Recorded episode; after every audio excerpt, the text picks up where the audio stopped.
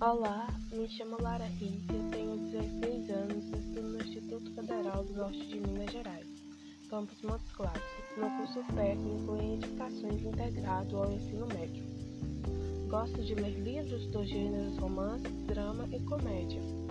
No meu momento de lazer, gosto de cuidar do meu cabelo, andar a cavalo, escutar música e assistir filmes de drama, romance, comédia, ficção científica um dos meus filmes favoritos são A Cinco Passos de Você, Perdido em Marte, A Culpa é das Estrelas e O Espaço Entre Nós.